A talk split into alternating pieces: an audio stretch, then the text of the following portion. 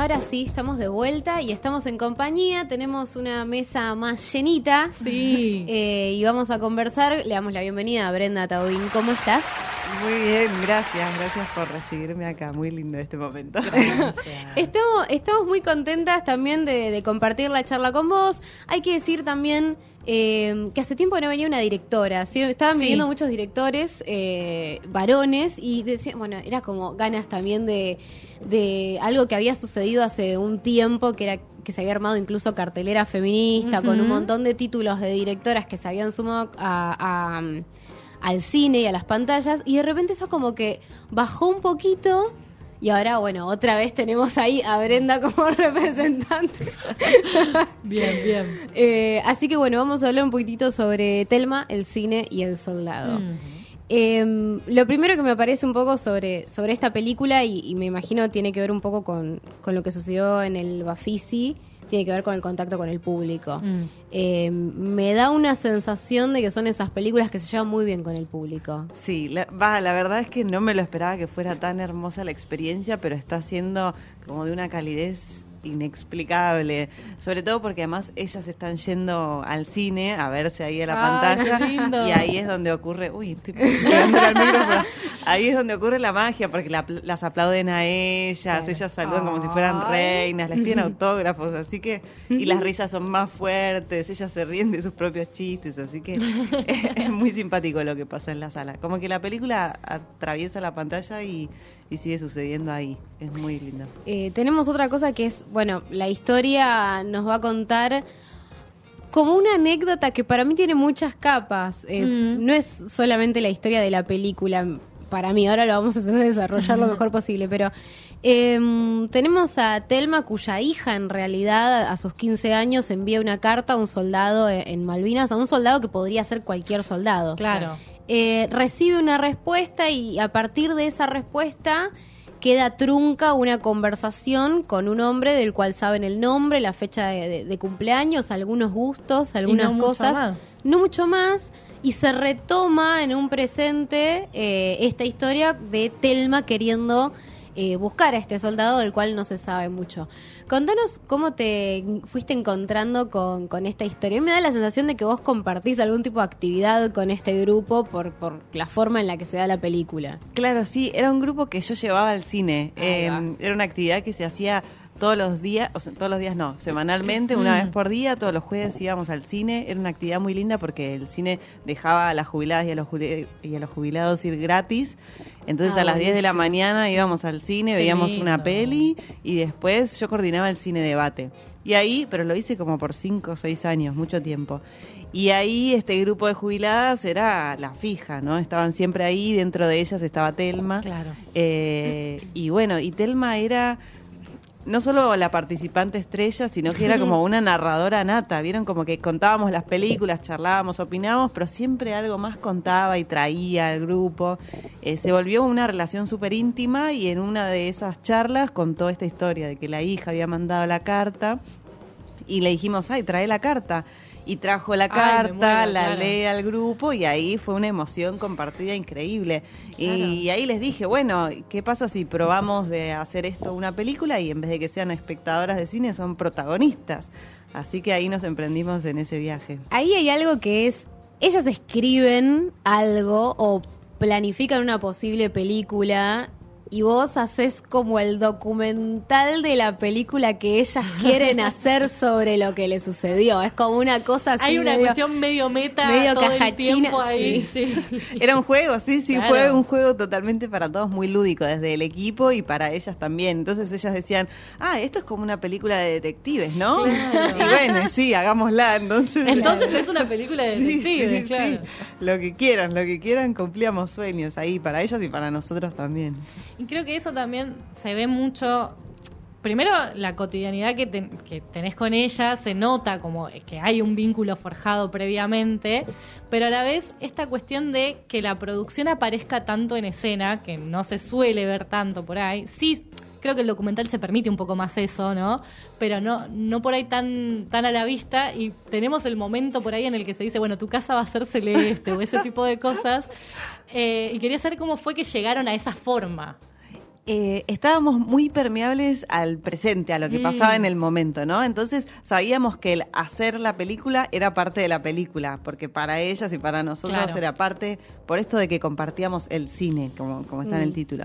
Y, y pasa de verdad que tengo una amiga, muy amiga, que está en la película, que la vieron, que es la directora de arte, que Ah. me decía, bueno, le voy a poner unas flores a la casa. Esa escena fue tal cual como pasó. Y me dice, me parece que no funciona. Y miramos la casa de ella con las flores y me dice, ¿por qué no hacemos que sea la otra que es celeste? Y Telma viene y me dice, mira, a mí me conoce todo el barrio porque yo era dueña de un almacén y la gente sabe que mi casa no es la celeste. Entonces se van a dar cuenta. Digo, bueno, pero si lo contamos adentro de la película, bueno, dale. Y entonces así vamos armando todo. Ah, mirá, había como un... O sea, no era del todo 100% tu decisión de decir vamos a mostrar el artificio, sino que eso también aparecía, decir, bueno, tenemos que... claro. Claro, también como para convencer a Telma, Claro. decir hay que contarlo dentro de la película. Había una estrategia con el equipo también, que era, por ejemplo, con la chica que hace cámara, y esto eh, en coordinación con lo que decías vos, la que hacía cámara era una mujer, directora de arte mujer, productora mujer, y ella es protagonista mujeres, así Hermoso. que también comparto eso. Eh, y, y la camarógrafa teníamos un pacto que yo decía corten y ella no cortaba Bien. porque lo más lindo que pasaba era cuando ellas pensaban que no estábamos grabando. Claro. Entonces ahí también era parte de que, bueno, teníamos un montón de material que parecía que estaba afuera y podía estar adentro. Excelente, excelente. Eh, de todo ese, ese material, digamos, algo que a veces le, le preguntamos a, a los documentalistas Ujú.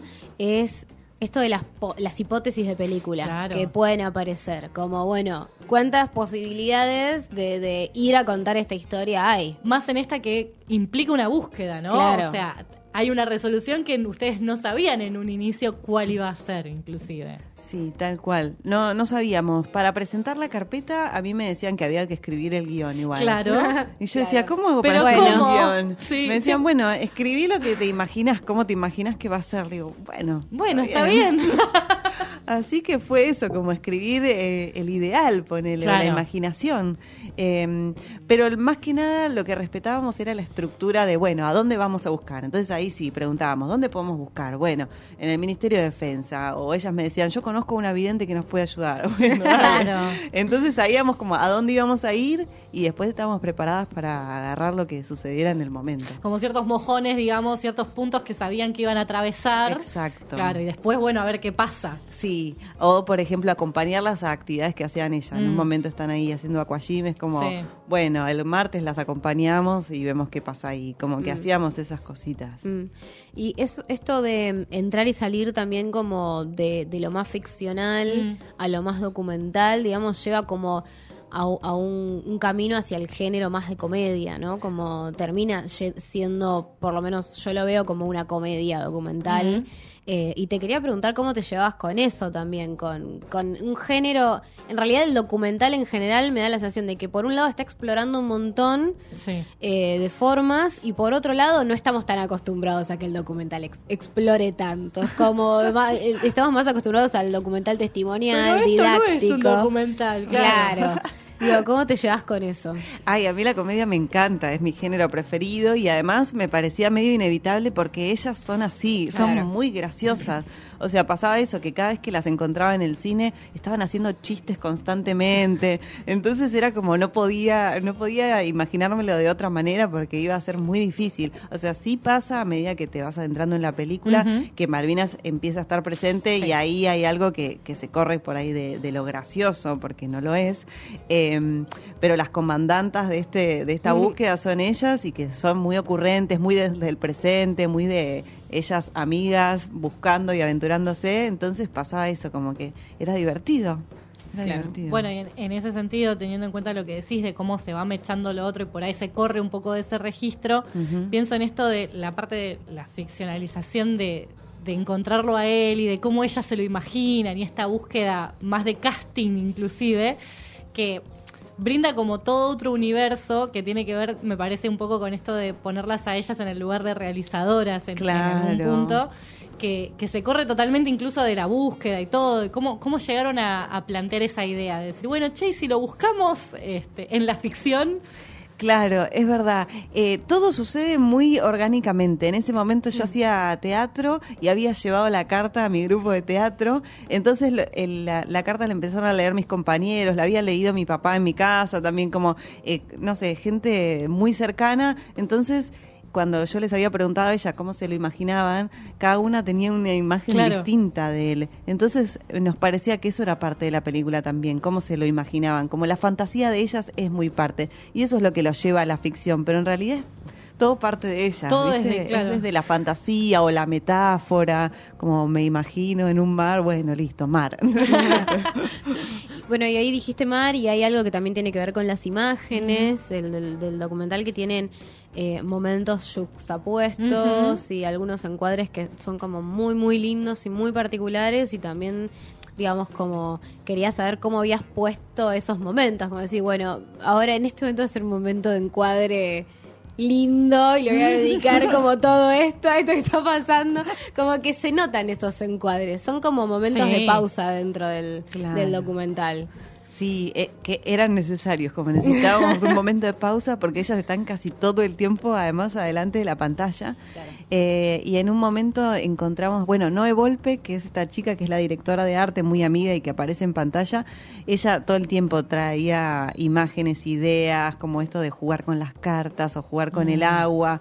Ella todo el tiempo estaba pensando desde lo poético, o sea, contar esta historia desde lo poético, que es muy lindo y en general en los documentales no estamos acostumbrados. Claro. Ujú, Claro. Totalmente. Ella es directora de arte, genia mundial, o sea, estuvo en Santa Evita, en como en películas y series muy grandes, eh, y es muy amiga, entonces traía esto todo el tiempo y a, y a las jubiladas les encantaba, a ellas les encantaba, y a nosotros también, entonces era probar cosas, probar cosas constantemente. Incluso la montajista también, como que todos nos copamos en esto lúdico de, de, bueno, de probar o de la metáfora como ella maneja un carrito, bueno, y el carrito es ella, entonces, bueno, eh, hay un momento en el que el carrito se hunde. Bueno, es el momento en el que parece que por ahí eh, la esperanza no Claro, está. claro, claro. Algo así. Em, hay otra cosa también en la, en la película que es esto de tenemos una carta que es como muy importante, pero el contenido de la carta se va fragmentando, es decir, no se da todo el contenido de la carta eh, de lleno, sino como que en un primer momento hay algunos datos, como el cumpleaños, el nombre y la guitarra y no sé,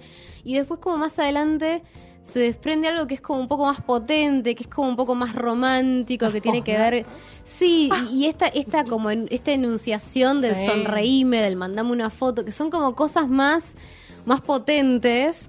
eh, y quería saber también cómo habías tomado la decisión de fragmentarlo y de ir construyendo, digamos, primero por ahí esta parte un poco más, eh, más de dato, que, Más que da, da, anecdótica da más los incluso, claro. detectivesco, que es como recopilar pedacitos, y después volcar más como a la parte más eh, romántica, que trae otro conflicto en la película. Está Claro. buenísima la pregunta. Eh, eso fue con la montajista, que es Karina Expósito, que es una genia mundial. Eh, al principio habíamos probado, porque viste, la una de las primeras escenas son ellas leyendo la carta. Claro. Entonces, al principio habíamos probado que se le leyera al, pri- al principio y queríamos recordarla al final también, cuando, cuando está más cerca de, de terminar como la aventura. Eh, y nos pareció más potente eso, llevarlo al final, porque la verdad es que habíamos romantizado un poco esa carta también. Sí, Entonces claro. queríamos como llevarla más cerca de eso, de si hay encuentro o no hay encuentro, que sea ahí como el Claro. momento en el que, en que se escuchen todas las palabras.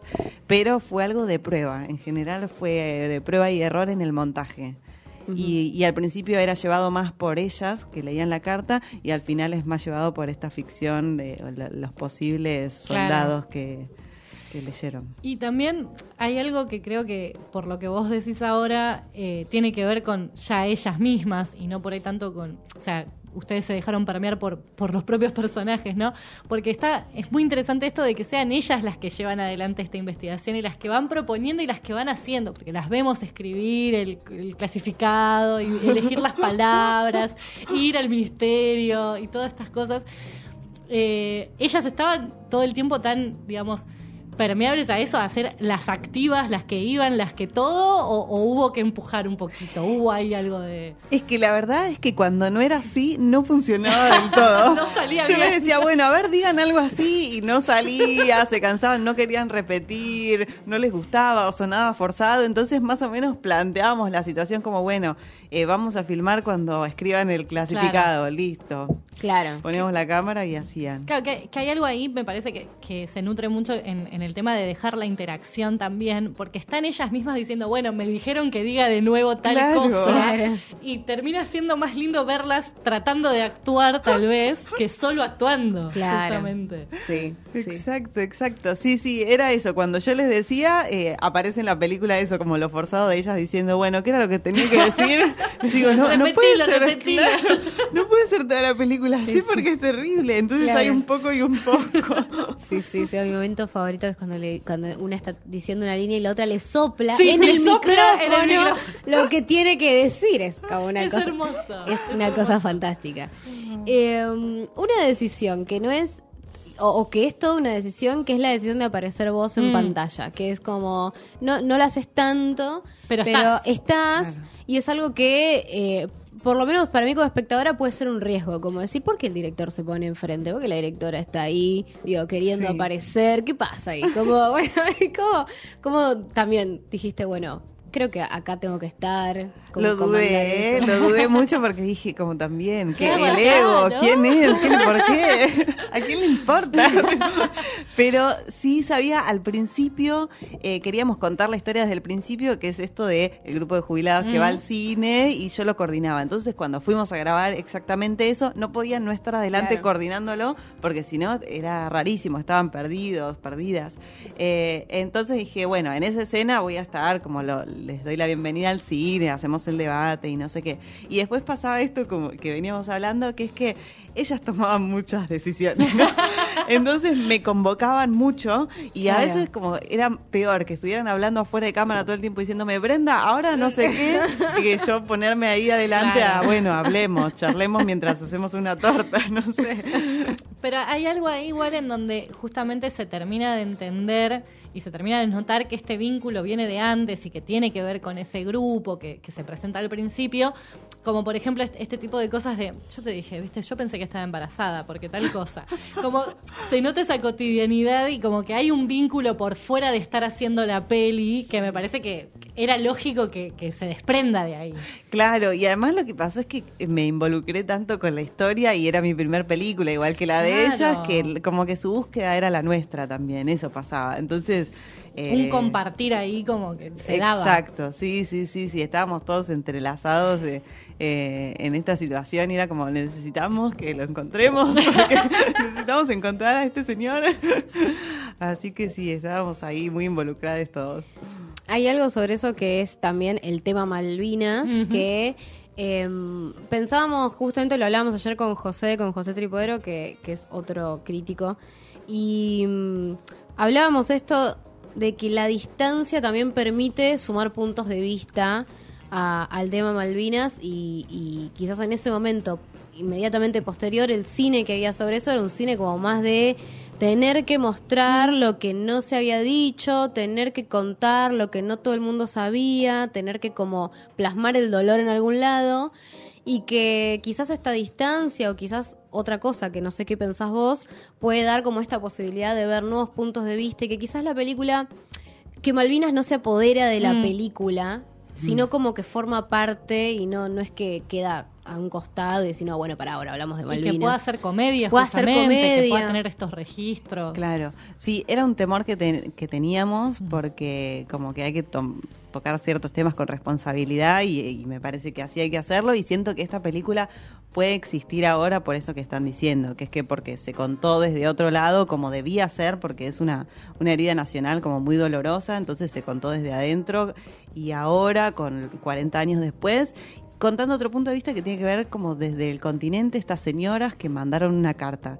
Entonces creo que es verdad esta distancia que vos decís eh, nos deja nos deja pararnos desde otro lugar y contar desde otro lado. O sea, cuando se llega a Malvinas y ahí se tocan otras fibras. Pero bueno, acá estamos hablando de como de personas, ¿viste? De estas Claro. personas de Villa Domínico que festejan el cumpleaños de un desconocido durante 40 años. Es como hay algo de la ternura ahí Sí. que tiene que ver como con otra cosa y con conectar con, con gente, conectarse con gente. Y que también desde una experiencia muy personal tiene que ver con un montón de cosas que pasaron a nivel de, de herida nacional, como el no saber qué pasó, por ejemplo, con él, si volvió, si no volvió, porque está la posibilidad de que directamente no haya podido volver de allá. Es como que todo eso igual se habla y ellas Sí, lo, sí. lo tienen presente también. Sí, sí, sí, sí, sí, tal cual. Ahora, y desde la búsqueda en sí, ¿cómo fue esto de acercarse al Ministerio de Defensa, de buscar excombatientes? ¿Cómo fue encontrarte con esos puntos en donde empezaban a tratar de sí ya llegar a este personaje? Claro, bueno, eh, yo tenía como como no en esa época no existía y tampoco tengo como un no sé un pariente como que también llegué muy de costado. Llegué a través de la carta de la Claro. jubilada del cine. Claro. Eh, y a medida que avanzábamos eso empezamos a charlar con excombatientes y todo y nos íbamos metiendo cada vez eh, más y más en las historias. Em, no, no quiero revelar el final No, no, está No, bien. no, Em, Pero, pero bueno, eso, nos fuimos encontrando con muchos personajes que nos daban como también sus puntos de vista, que Claro. también eran distintos, porque en cada persona la guerra fue distinto, y es distinta. Las que se quedaron, los que fueron incluso, es, es muy distinto, cambia Sí. mucho según quién cuenta. Y algo interesante, sin, no, no vamos a hablar del final, pero sí en, en- en estas otras personas que aparecen en el medio, también me parece algo interesante el tema de los oficios, como esto de ir a hablar con esas personas en sitios descontextualizados de lo que usualmente podría ser un documental sobre Malvinas, que te va a poner quizás a un excombatiente en una situación eh, o en una puesta en escena distinta y vos de repente, bueno, si es carnicero, toma en la carnicería. carnicero, Sí. claro. Y la escena es en la carnicería. Y eso me pareció sumamente interesante también. Además empecé a prestar atención, van a ver que les, les puede pasar, que prestás atención y hay muchos locales con las banderas y preguntás si lo- Claro. los, que, los que atienden son excombatientes. Me pasó que, que a me- cuando- una vez que lo descifré, empecé a preguntar en todos lados, era tipo heladería, fiambrería, carnicería, eh, taxista, todos, ¿eh? están en, en todos lados y están ahí y no sabemos. Entonces se puede charlar con ellos mm, eh, cotidianamente, muy cerca y tener estos puntos de vista. Está buenísimo. Y sí, era, era eso. Bueno, es en la, sos fiambrero. Bueno, charlamos en la fiambrería, es tu lugar. Contanos de tu vida acá. Sí, sí, aparte como traer Malvinas también a, a esto que decís vos, a che, por ahí me voy a comprar un fiambre Claro. y estoy viendo que hay un cartel y por ahí esto está formando parte también de, de tu día a día. Tiene que ver con cerca. este después, ¿no? Con esto, Mm. este tiempo que pasó y que Tal nos permite cual. reencontrarlos desde ese lugar y no por ahí desde el, bueno, ponete frente a una trinchera que Sí, voy a sí. tratar de... Claro. Claro, o en el acto, en el desfile, como con esos, esos escenarios y esos paisajes alrededor. Eh, esto que mencionabas de que es tu primera película, Sí. pues, que es como una cosa de Sí. locos. Eh, tu camino hacia la primera película, eh, tus acercamientos al cine, bueno, también tenés, tenías esta actividad, que después quiero hacerte algunas preguntas sobre esa actividad, pero eh, evidentemente sos una persona como que ve cine, que tiene actividad con el cine, y cómo llegaste a decir, bueno, esta es mi ópera Voy a hacer prima, voy a hacer película. una película, voy a hacer esta, ¿por qué no otra? Eh, bueno, estudié cine en la facultad, en la UBA, en la FADU, eh, y ahora soy ayudante ahí. Entonces siempre estuve conectada con eso y todo el tiempo como hablando de eso y pensando en eso, yendo al cine. Eh, había hecho un corto documental en un como en un workshop en, en Jerusalén, re lejos, pero bueno, como que había claro, terminado ahí. Eh, y me encantó, y me encantó, y, y siempre tuve las ganas de hacer una película, pero no, no quería forzarme a escribir algo porque no, no me estaba saliendo. Y cuando encontré esta historia dije, ah, esto es lo que quiero contar, como a estas personas merecen tener una película y yo quiero ser la que las cuenta. Mm. Así que como que surgió, nos encontramos, nos encontramos. ¿Cuánto de lo que vos ves eh, por ahí como, como espectadora en, materia documental o en materia de ficción también estuvo puesto en juego a la hora de hacer esta película? Ay, ¿cómo es? ¿Cómo es? Como, digo, ¿pensás en otros directores o en otras películas a la hora, pensaste en otras películas, en otras puestas en escena a la hora de hacer esta? Digo, como, lo que usualmente se pregunta como influencias y mucha gente reniega de decir, no, no, bueno, no, influencia no es la palabra. Ah, no, puede ser que no sea la palabra, pero puede ser que haya otros tipos de comedia documental que te gusten y que estén presentes o no, pero que formen parte de tu formación también. Vi, les voy a contar, vi una película, pero la vi una vez que ya había encarado el proyecto, pero una vez que la vi dije, ay, qué bueno, existe, esto es posible. Ah, bien, claro. Esto es posible, que es una película española que se llama Muchos hijos, un mono y un castillo, y que es la historia como de una señora, pero que vivió en un castillo, o sea, es otro target. Pero pero me hizo reír muchísimo y era el hijo contando sobre su mamá y este castillo que habían perdido y, y que, que- y que habían tenido un mono y no sé, un montón de cosas. Entonces dije, ah, qué bueno, bueno, no estoy tan errada. Aparte del título también. Como... Claro. Claro, hay algo ahí, hay algo ahí que dije, bueno, bueno, estamos bien, es por acá, está bien. Eh, y, y sí, lo que me daba un poco de seguridad, habiendo estudiado cine, era como algo de el camino del héroe, como Mm. digo, ah, bueno, hay un objetivo, hay una búsqueda, entonces la estructura más o menos está, después, bueno, el final será el que sea, ¿no? Claro. Pero bueno, hay una pregunta que tenemos que es que lo, lo vamos a encontrar o no, y eso en algún momento se va a resolver. Entonces, eso me da la tranquilidad de, bueno, esta es la película que voy a contar, sé más o menos que empieza y termina en, en este lugar.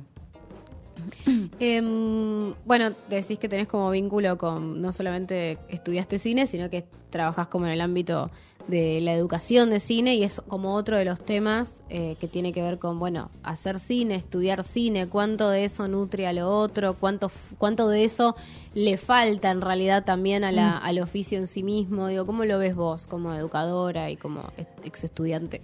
Está buenísimo porque además lo que, lo que tiene estar en un lugar donde se estudia cine es que te nutrís realmente como de las historias desde al lado o por ejemplo, esto es importante, eh, yo la peli la pude hacer porque otro de los profes de la facultad es el productor. Claro. Entonces me lo cruzaba en los pasillos y yo le dije, nunca hice una película, pero tengo un documental que hay que hacer, vos sos productor de documentales, hagamos esto, este es Jorge Leandro Colás que me lleva con Carolina Sí, Fernández. Por favor, Jorge Leandro Colás es un director eh, espectacular que hizo, hablamos acá con él en su momento sobre La Visita, Claro. que es un documental impresionante y bueno, hizo otras películas también fascinantes. Sí, sí, él es un genio y bueno, ellos fueron los que me abrieron la puerta y que me dijeron, bueno, dale, presentemos la carpeta, porque eso, eh, hay que, se necesitan ciertos antecedentes, puntajes y todo eso que yo no tenía Claro. y que él y Caro sí, con Salamanca Cine, que es la productora, eh, y gracias a eso, y eso es por estar en la facultad de cine y estar rodeada de gente que hace cine y, y los estudiantes también tienen ese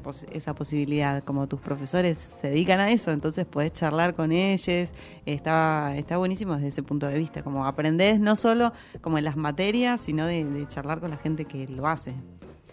Eh, tengo una última antes de empezar a cerrar, pues ya te, te exprimimos un montón. No, me encanta pero igual.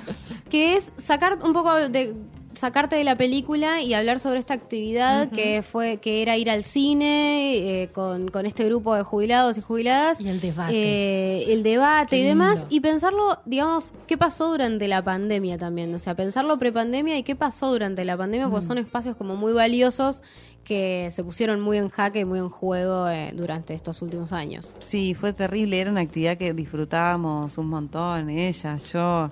eh, era eso, un espacio muy atesorado por, por todos los que lo compartíamos eh, y la pandemia lo, lo mató. Perdón que lo diga así, pero pasó eso. sí, sí. Un poco igual lo que sucedió ahora, lo que está sucediendo ahora, lo lindo es que nos reencontramos en el cine para ver su propia película, hermoso. entonces Hermoso, sí. eso es maravilloso, pero la verdad es que ir al cine lleno de jubiladas y jubilados era otra experiencia. Y además en Avellaneda, no sé si todos los jubilados son iguales, pero en el cine de Avellaneda, las jubiladas y los jubilados que iban ahí eran geniales, como hacían realmente que todas las películas fueran mejores, como comentaban, se reían, aplaudían, siempre le encontraban como el lado positivo, esto en los debates, ¿no? Em, así que me acuerdo una vez que vimos una película en la que bailaban una milonga y aplaudieron en el medio de la película y se pararon todo. Y yo decía, no lo puedo creer, claro, esta experiencia no se vive en general en el cine. Claro. Así que estaba buenísimo. Ojalá que vengan, son actividades que estaría buenísimo que se recuperen. Entiendo que por protocolo y por todo lo que pasó hubo que, que tomar ciertos recaudos, pero ahora de a poquito, pensando cómo, estaría bueno retomarlas, porque está buenísimo. el dueño del cine cambió, entonces también ahí Mm, se, se vio suspendido, pero Mm. bueno, para, para pensar si a- algún dueño de cine está escuchando. Sí, Sí, es que son espacios que son muy atesorados también por la Sí. gente que tal vez no tiene la posibilidad de ir todo el tiempo y un espacio en donde se le brinda para ellos y para después charlar de eso Sí. es un montón, porque no es solamente ir y te volvés a tu casa, no, es un espacio Y- también de, de intercambio. Y no Exacto. solo de socialización, y no solo eso, digo, a- nosotros hablamos un montón a veces, eh, un montón a veces. Raro, Pero, pero, es, sí. es como un tema que nos gusta mucho, por lo menos a mí me interesa mucho, que tiene que ver con la gerontofobia y Sí. con la forma en la que se, se eh, separa a las Ujú. personas a Sí. una determinada edad de las distintas y actividades. qué cosas pueden Entonces, hacer, qué cosas pueden ver y qué cosas no, qué Claro. películas para ellos y qué Claro. películas no, todo, como una- un montón de cosas. Habíamos Sí. visto cuando se hizo eh, en Cinear, que yo lo digo siempre, cada vez que me quejo Cada siempre que lo podés. mismo. Siempre me quejo de esto, pero cuando se había hecho como el- el- la, la sección como en conjunto con Pami, las películas eran tipo Elsa y Fred. Y nada Está más. todo bien, pero eran todas películas así, y era como, che, acá hay una bajada que no está buena, Claro. ¿no? no Eh, necesariamente es así, claro. Claro. Bueno, Entonces- nosotras al ir eh, una vez por semana al cine eh, tuvimos que ver de todo porque Claro. no, no, No te había la claro. No, no, no había solo posibilidad. O sea, sí tratábamos de que si había cine argentino elegirla, Bien. pero pero después vimos hasta eh, dibujitos animados, Bien. monsters, todo, todo. Ah, bien, Todas las películas que, que encontrábamos las veíamos, de terror, de acá, de allá, de todos lados. Entonces, eh, como que te nutrís de otra manera, charlábamos de todo. Salen otras anécdotas también. Como Seguro. sí, sí, Claro. sí. A, a veces picarescas, ¿viste? Que ves películas subidas de tono y decís, bueno, a ver, me interesa, ¿qué tienen para contar acá? Y cuentan, y está buenísimo. Se hacen Sí. amigos, novias, novios. Vi de todo, ¿eh? Vi de todo y se comparte. Se han regalado cosas, me han regalado una cámara de fotos. No, no, es algo hermoso y es esto que dicen. Es como, no, necesitamos compartir. Es muy importante que compartan porque eso hace que estén ahí súper vitales. Estas aventuras las hacen juntas, si no, no- no, sucedería. Telma casi le cuesta un montón caminar. Bueno, lo que habla Telma y la cuñada, ¿no? Esta cuestión de ese compañerismo que tienen Ah, entre ellas hermoso. es hermoso. Exacto, sí. tal cual. Y es por e- y es porque decidieron vivir juntas, porque esas son cuñadas. Ambas quedaron viudas muy jóvenes y dijeron, bueno, no, vivamos juntas y hace Sí, 50 años viven juntas y a- de acá para allá las dos. Sí, me encanta. Y, y otros personajes que están en la película eh, que no son personajes, digamos, como no Claro, están hablan, ¿no? ahí. pero están ahí compartiendo una Y mesa, un momento. Sí, sí. Sí, sí. Sí, Eh, tal cual. Brenda, se nos ha terminado gracias. el tiempo. Eh, muchas gracias por haber venido. Recordad, si querés, la película está por lo pronto en el Gomont y si no, en qué redes sociales también podemos ver, pues está en otros lugares. Claro, en arroba Telma el Cine y el Soldado en Instagram, ahí vamos subiendo toda la información porque Buenísimo. aparece en Salta, en La Plata, en Santa Cruz eh, y en el Gomón hay cuatro horarios, así que... Hay para verla. Sí, sí, Bien. sí, se puede, se puede. Buenísimo, buenísimo. Pongan en las redes cuándo va Telma, cuándo ustedes Claro, sí. Esa Queremos función ir queremos ir. Sí, una vez por día va ella, ¿eh? Ah, Me buenísimo, encanta. excelente, Re excelente. presente. Sí, Lili Bueno. también. Lili quiere ser Ay, actriz, lo por aviso por favor, si alguien me lo escucha. Está bien, buenísimo. bueno, Brenda, gracias. Bueno, Gracias por gracias venir. a ustedes.